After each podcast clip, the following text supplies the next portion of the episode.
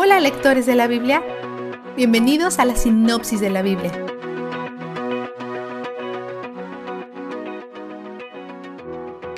La historia de Ruth se desarrolla en el tiempo de los jueces, cuando todo tipo de maldad llena la tierra de Israel. El libro empieza con una pareja de esposos, Elimelech y Noemí, que dejan el pueblo donde nacieron para escapar de una hambruna. Se establecen en Moab, un pueblo pagano, al otro lado del río Jordán.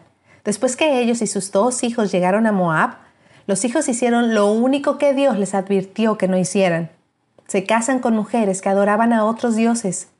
Eventualmente, Elimelech y sus hijos mueren, dejando a Noemí y a sus nueras moabitas que se valgan por sí mismas.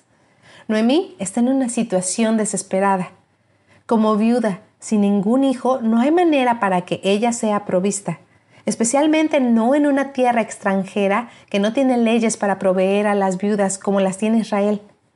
Afortunadamente, le llega la noticia que la hambruna ha terminado, así que empaca su equipaje. Les dice a sus nueras paganas que se regresen a su casa, en donde pueden empezar de nuevo. Orfa se va a su casa, pero Ruth toma una decisión impactante. Ella se apega a una viuda desamparada y deprimida y deja su país para mudarse a una tierra extranjera.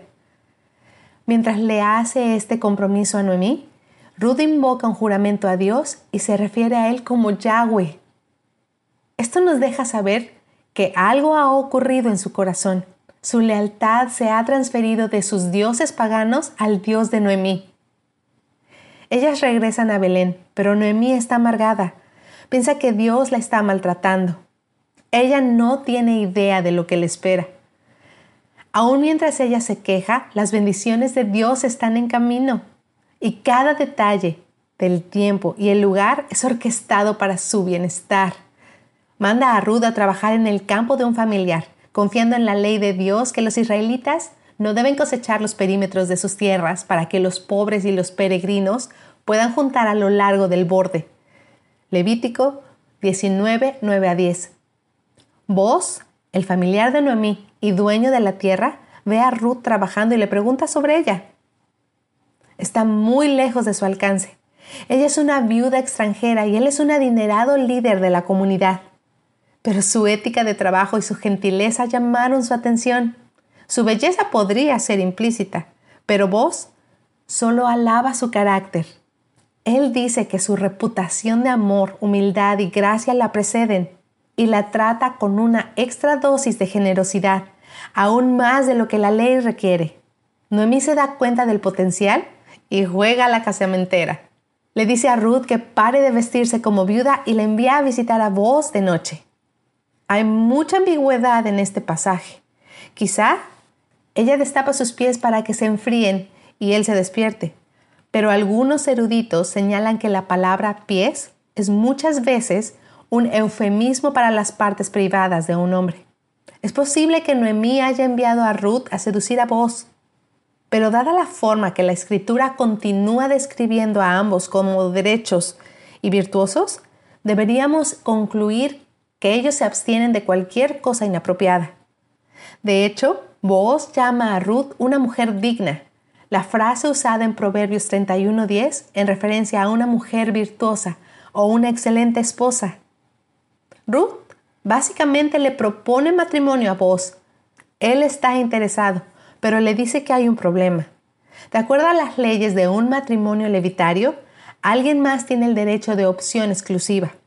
Vos hace un juramento que si el hombre que es un familiar más cercano dice no, él se casará con ella y luego le da más alimentos y la manda a su casa, prometiéndole encontrar una solución. Va al lugar de encuentro local y le informa al otro individuo. Ese individuo no está interesado, porque cualquiera que redime a una viuda es responsable de darle un heredero. Y este individuo no quiere aminorar la herencia de sus hijos teniendo más descendientes. Vos se casa con Ruth, tienen un hijo y todos están encantados. Vistazo de Dios.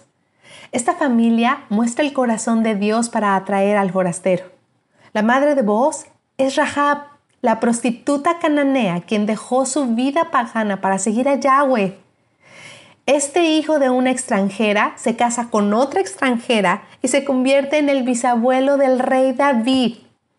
Todas estas personas están en el árbol genealógico de Jesús. Esta historia no solo es un cuento de hadas de la joven soltera que finalmente se casa y tiene hijos. Esta historia es acerca de cómo Dios trabajó a través de la pérdida, depresión, nostalgia y hambruna para avanzar su plan para redimir a su pueblo. Aun cuando los israelitas se tornan en la maldad cada día más, resiste Israel. Tu rey está en camino. Primero uno terrenal, luego uno divino, y él es donde el júbilo está. La sinopsis de la Biblia es presentada a ustedes gracias a D-Group, estudios bíblicos y de discipulado que se reúnen en iglesias y hogares alrededor del mundo cada semana.